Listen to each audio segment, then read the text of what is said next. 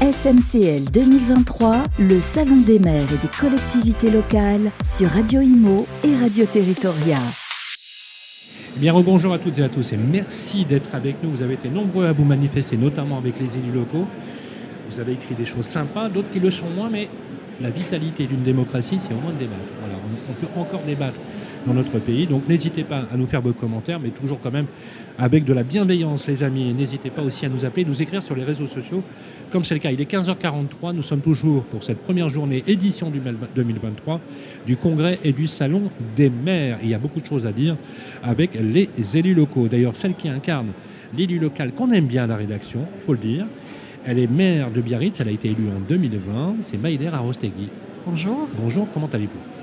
Écoutez, je suis heureuse d'être au Salon des maires en tant que maire de la ville de Biarritz et de, partager avec mes collègues euh, les difficultés, les solutions et puis de retrouver David Lisnard aussi, qui est un patron que j'adore. Eh bien écoutez, euh, moi je fais partie du club. J'aime beaucoup, beaucoup euh, David Lisnard, un maire extraordinaire. Voilà, Maïner, vous avez été élu en 2020 et vous êtes quasiment à mi-mandat, on peut le dire à mi-mandat. Et d'ailleurs, euh, c'est plus un secret pour personne. Vous avez annoncé clairement que vous allez vous représenter en 2026 à la mairie de Biarritz. Alors vous êtes maire de Biarritz, euh, vous êtes vice-présidente aussi euh, de l'agglomération Pays Basque et vous êtes en charge de l'assainissement mm. et de l'économie bleue. J'entends l'économie bleue, la mer.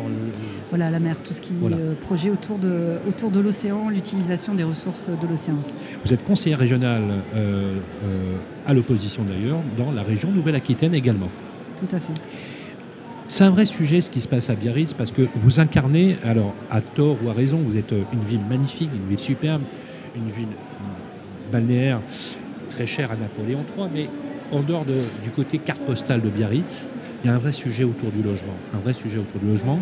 Il y a un vrai sujet autour de la densité et des problématiques que aujourd'hui vivent les Biarros pour pouvoir se loger. Quand on est maire d'une ville aussi célèbre que la vôtre, avec des contraintes de densité, avec une façade atlantique qui est quand même aujourd'hui extrêmement célèbre, on fait comment pour trouver des solutions?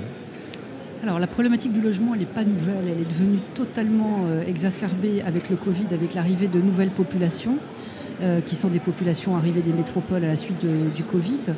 Euh, donc là où nous avions des difficultés à loger nos, nos aujourd'hui nous sommes dans la quasi-impossibilité de, loger nos biarros. Alors c'est du multifacteur.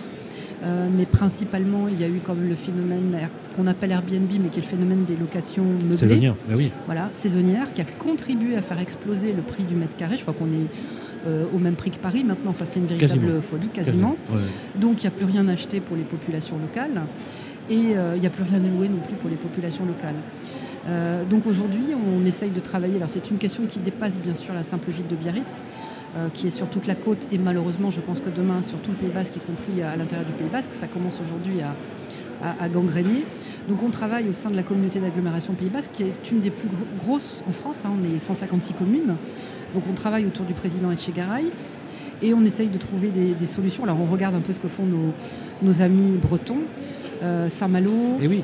Euh, courageux. Voilà, très courageux. Euh, Contrôler, voire interdire les locations saisonnières pour favoriser les administrés malouins. Est-ce que euh, vous envisageriez, vous, peut-être, de marcher sur les pas de, la mairie de Saint-Malo? Est-ce que, en tout cas, vous allez peut-être vous inspirer du modèle qui a, qui a été mis en place? Alors aujourd'hui, on a pris une, une, grande mesure au sein de l'agglomération Pays Basque, qui est la mesure de la compensation. C'est-à-dire qu'on interdit aujourd'hui à ceux qui font de la location saisonnière d'avoir un bien en location euh, s'ils ne peuvent pas mettre euh, en compensation un local commercial ce qui dans la réalité est quasiment impossible. Donc c'est une façon, on va dire, de, contraindre, de réduire. De réduire. Ah en tout cas, il fallait taper du poing sur la table, faire quelque chose de drastique, de totalement impopulaire, mais qui permettait ou qui permettrait de remettre du logement sur le marché ça commence à frémir, ça commence à donner ses résultats. Donc nous, on est parti sur autre chose que, Saint-Malo. On verra, euh, il faut aussi qu'on se rencontre, qu'on voit ce qui, ce qui fonctionne notre, dans, nos, dans nos villes. Euh, aujourd'hui, voilà, on, va poursuivre sur la compensation, euh, faire un bilan, parce qu'il y a des choses qui sont satisfaisantes et, d'autres qui mettent des, des biarros en difficulté aussi. Parce que plus aucun biarro aujourd'hui ne peut payer les droits de succession d'un héritage qui viendrait de son papa, sa maman ou sa grand-mère. Donc ça, ça pose un problème. Parce que chez nous, l'Etché, la maison familiale, on y est très attaché. donc on est dans l'évaluation de ce dispositif qui a été drastique euh, très, très peu applicable. Euh, vous avez démarré quand? Alors, on a démarré euh, en 2020 et on a durci en 2022. Donc, le dispositif est rentré. Et les premiers résultats sont plutôt encourageants Ils sont timides, mais ils sont visibles. D'accord. donc, ça commence à marcher. Ça commence à marcher. Vous êtes soutenu par les biarros On est soutenu par les populations locales, parce que euh, même si ça râle, parce qu'on peut moins faire d'Airbnb, euh, on a ils toujours... bien que c'est pour, c'est pour leur bien. Bah, quand ils sont concernés, quand ils ont un fils ou un petit-fils ben qui ne peut pas se loger, là ils se disent tiens, il, faut, oui. qu'on fasse quelque chose. C'est sûr. Et, oui, on, appuie la démarche. Euh, donc on travaille en ce sens. Et, et, on travaille également et au sein de l'AMF, qui est un très très bon relais, euh, pour qu'au niveau législatif, parce que les leviers sont là, euh, c'est vrai qu'on essaye de faire des choses au niveau local, mais sans le gouvernement, sans des mesures au niveau national, on ne va pas y arriver. Vous avez dit, euh, c'est public, je me permets de le faire, le 4 mars 2023 sur France 3, vous avez dit, ce sont les biarros qui vendent aux bobos, qui ont bobolisé finalement le, le système. Et en creux, si je peux me permettre, est-ce que c'est une façon de dire attention à la gentrification qui va exclure les populations moyennes, les, revenus moyens qui vont finalement pas plus pouvoir se loger. Donc, plus pouvoir se loger, ça veut dire plus pouvoir forcément travailler aussi, parce que vous savez que le, euh, triptyque ou, le duo emploi-logement est très important, surtout dans votre territoire. Euh, aujourd'hui, quand on vous parle notamment de logement intermédiaire, de logement social, euh, dans une équation d'une ville qui est réputé être balnéaire, donc forcément, on va dire, avec un niveau euh, économique plus élevé.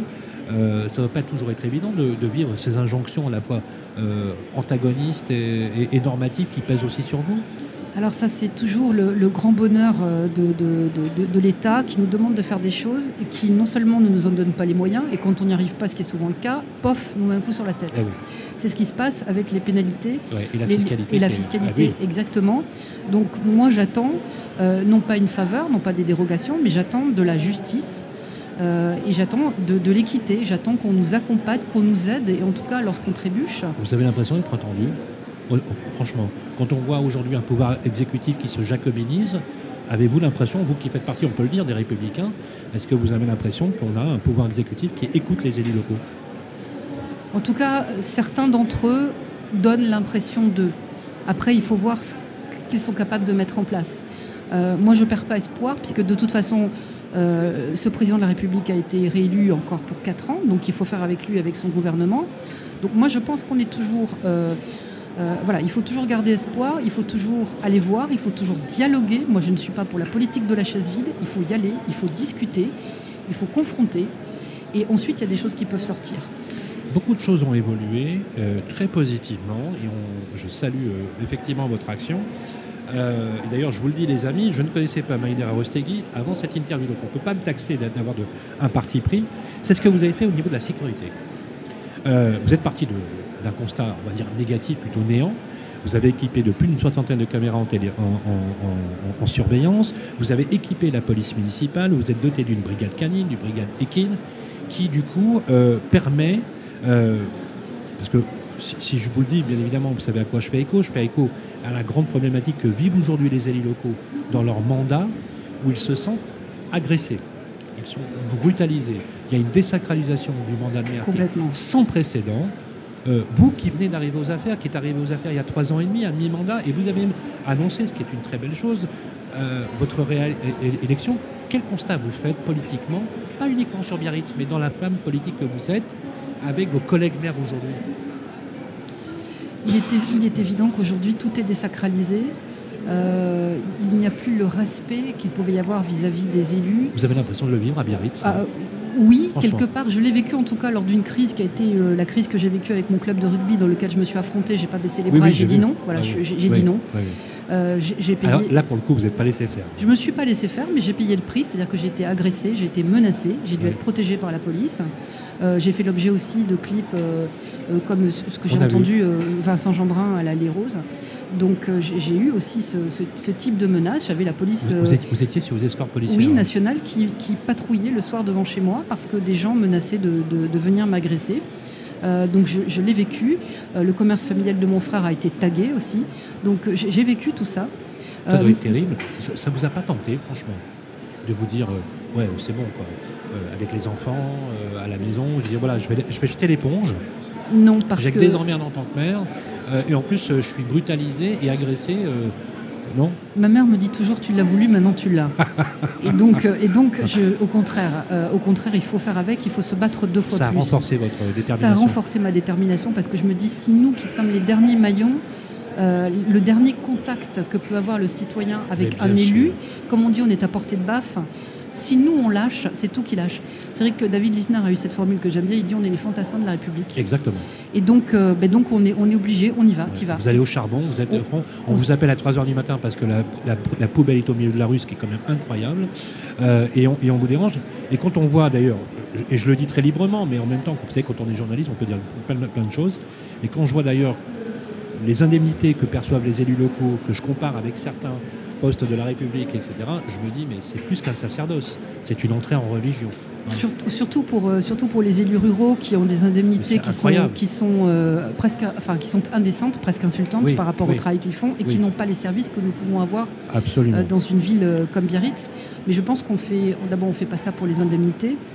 On fait ça parce que, pas forcément par goût du pouvoir, mais le pouvoir dans ce qu'il a de plus noble, c'est-à-dire la capacité à faire et à délivrer. En fait, on travaille pour changer la vie des gens. Vous avez toujours fait de la politique Non, justement, je suis arrivé en politique très tard. Je suis arrivée en politique à 40 ans. Et, qu'est-ce qui vous a pris alors bah, Rien. On est venu me chercher parce qu'il fallait des bonnes femmes sur des listes municipales. bah oui. En 2007, la parité a fait qu'ils sont venus nous chercher. Et donc, euh, timidement, on s'est dit, bah écoutez, euh, oui, pourquoi pas, messieurs, euh, peut-être. Ils se sont tirés une balle dans le pied finalement, parce que finalement vous êtes venu, vous avez pris la mairie. finalement, oui, ils m'ont pas vu arriver, et puis, et puis, puis j'y suis arrivée parce que mais parce que euh, j'aimais, cette ville. Et puis surtout, je dois le dire, enfin, les maires, nous ne sommes rien sans nos équipes. On parle toujours du maire, Bien sûr. mais autour de nous, on a une équipe. Et c'est vrai que sans une belle équipe solide, fiable, de confiance, même s'il euh, y a des moments difficiles et si ça tangue, c'est comme dans les familles, hein, autour du pôle et le dimanche, ça, bataille sec. Mais ils sont là. Il y a deux autres sujets, Maïda Rosté, que je voudrais aborder très rapidement. C'est-à-dire le sort de l'hôtel du Palais. On en est où? On en est sur euh, une prouesse que nous avons réalisée euh, lorsque l'hôtel a dû réouvrir, euh, que les travaux avaient été suspendus pour le Covid et qu'il manquait 20 millions d'euros pour finir les travaux. Et donc avec mon adjoint aux finances, Edouard Chazouillard, qui a été là, qui a été formidable, on a travaillé, on a tapé à toutes les portes. Il n'y en a pas beaucoup qui se sont entrouvertes. C'est clair. président socialiste de la région, Alain Rossier, nous a tendu la main pour, pour sauver l'hôtel du Palais, il faut quand même le dire. Euh, la Caisse des dépôts aussi a fini par rentrer euh, timidement, mais elle est rentrée au, capital. Euh, donc voilà, nous avons dû On peut dire aujourd'hui que, c'est que, l'hôtel est vraiment sauvé et qu'on va maintenir ce bijou architectural en tout cas, c'est notre engagement vis-à-vis des Biarros. Bien sûr. et voilà, aujourd'hui, il est là, il est municipal. On espère que ça va durer le plus longtemps possible. Et ça fait une corde euh, un arc qui est déjà extrêmement chargé. Maire de Biarritz aussi, voilà, on fait de l'hôtellerie. Le, ministre de l'économie me dit, mais vous n'avez pas vocation à, être hôtelière Bah si, aujourd'hui si. Mais euh, c'est ça qui est génial dans votre métier de maire, dans le mandat de maire, c'est que vous faites vous êtes vraiment au, contact et, très concrètement. Quand, David Linard, aujourd'hui Lisnard, dit il faut redécouvrir les vertus de l'élu local, il faut que le pouvoir, d'ailleurs, il, il, y va directement, il, dit il faut que nous soyons considérés, que nous retrouvions, comme c'était le cas dans une certaine époque, ce pouvoir de l'élu local qui est au contact de la réalité. Vous, êtes, partagez cette idée? Mais complètement, on est, euh, en contact dans le quotidien des gens, euh, dans les choses les plus intimes, les plus horribles, les plus joyeuses, les plus fantastiques. Euh, on passe le matin euh, de l'EHPAD de la personne âgée, des problématiques pour les toilettes des personnes âgées, au conseil des écoles, au trou dans le, dans le trottoir et, euh, à faire des grands projets économiques le soir. Est-ce qu'on peut concilier une vie de famille et une vie sociale quand même riche Alors, pour ma part, je n'y arrive pas. J'ai dit oui, enfin, je, me suis lancée parce que mes enfants étaient grands, donc ils sont autonomes. pour mes parents, c'est compliqué parce que je ne les vois pas souvent, mes amis plus du tout. le couple, ça reste euh, voilà, ça, reste des moments précieux et rares. Donc oui, c'est compliqué, mais parce que c'est un premier mandat. C'est un vrai engagement. Parce que c'est un vrai engagement, parce que cette ville est compliquée et parce que le Covid a rendu tout extrêmement compliqué. Donc je pense que ce premier mandat, j'espère qu'il y en aura un deuxième, mais ce seront les Biarros qui diront. en tout cas, c'est un véritable engagement. Dernier sujet, euh, pour le dire, parce que c'était important, vous avez euh, été meurtri avec l'assassinat d'Agnès Lassalle. Ça vous a beaucoup touché parce que, vous, l'avez dit aussi, parce que vos enfants étaient dans l'école à Saint-Jean à Saint -Jean de, Luz. Et je ne vais pas m'étaler sur le sujet, mais je voulais avoir votre, votre, votre point de vue. Est-ce qu'on n'est pas, Maïder Arostegui, dans une époque dans laquelle euh, ce sentiment d'insécurité qui est partout, dans toutes les villes de France, y compris dans la ruralité, est-ce que vous avez l'impression que aujourd'hui, le politique a encore la possibilité d'essayer d'incarner autre chose? Je m'explique. C'est pas technique, mais d'essayer de, redonner finalement un peu d'espoir aux gens en leur disant bah moi, je suis comme vous, j'ai une vie sociale, j'ai une vie de famille, j'ai une vie intime, et pourtant je me suis engagé parce que j'y crois. Avec tout ce qu'on vous a fait, Maïder Rostegui depuis trois ans et demi quand même, et on ne vous a pas épargné, bah, vous, gardez vous gardez le moral et le cap. Est-ce que voilà, quelle est votre réaction face à ces défis qui sont des colossaux, ce sentiment bizarre d'insécurité, voire de morosité ambiante? Euh, C'est compliqué à dire, mais je pense qu'on est là pour, euh, euh, pour allumer la lumière.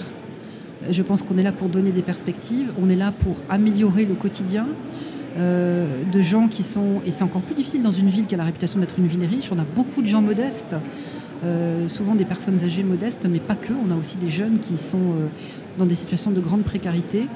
Et, notre politique sociale, elle doit, euh, voilà, elle est, très ambitieuse aussi. J'espère qu'elle est à la hauteur des besoins. Il faut sans arrêt qu'on allume la lumière en, traçant des perspectives. Même si des fois je, me dis que les perspectives sont extrêmement noires, mais je m'en rappelle, j'ai toujours été très proche de mes grands-parents, de mes grands-parents qui ont vécu les guerres sur leur territoire. Ma grand-mère me racontait qu'il n'y avait rien à manger. C'était des rutabagas. Euh, mon grand-père avait fui parce qu'il fuyait la Gestapo. Et, du coup, euh, je me dis qu'il faut relativiser quand même. C'est très clair. Il faut relativiser. En tout cas, quand vous dites allumer la lumière, ça sera bien, j'allais dire la punchline. Vous savez, maintenant, il faut être, faut être moderne. La punchline, c'est allumer la lumière quand on est maire. C'est donner une vision finalement holistique aussi à ses administrés. Et on a bien besoin.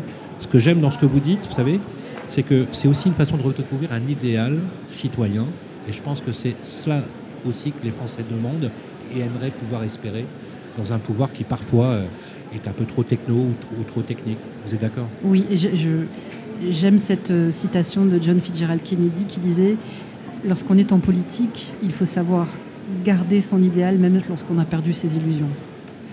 Alors ça, je, peux absolument conclure maintenant, parce que je ne peux plus relever, bien évidemment. C'était un vrai plaisir de vous avoir sur le plateau, Merci Je rappelle que vous êtes maire de Biarritz, vice-présidente de l'aglo Pays Basque en charge de l'assainissement et de l'économie bleue. Vous êtes également conseillère régionale Nouvelle-Aquitaine. On s'en est parlé, vous et moi, hors antenne, avec le Figaro dans nos clés de la ville. Euh, voilà, je vous prends en otage devant tous les auditeurs et je vous dis, nous viendrons déposer euh, nos valises telles des saltimbanques euh, à Biarritz pour, pour découvrir et nous remettre les clés de la ville avec une vision positive du territoire, parce que c'est bien de ça dont on a besoin. On peut faire du positif sans, sans aucun déni de réalité. Voilà, c'est important de, les bienvenus. De, le rappeler. Merci Maïdera Rostegui. Il est exactement 16h. On va enchaîner, bien évidemment, puisqu'on a une signature avec trois ministres, justement un engagement citoyen avec l'engagement sur le climat et l'environnement, à suivre les émissions, bien sûr, avec les élus locaux qui animent nos territoires. À tout de suite. SMCL 2023, le Salon des maires et des collectivités locales sur Radio Imo et Radio Territoria.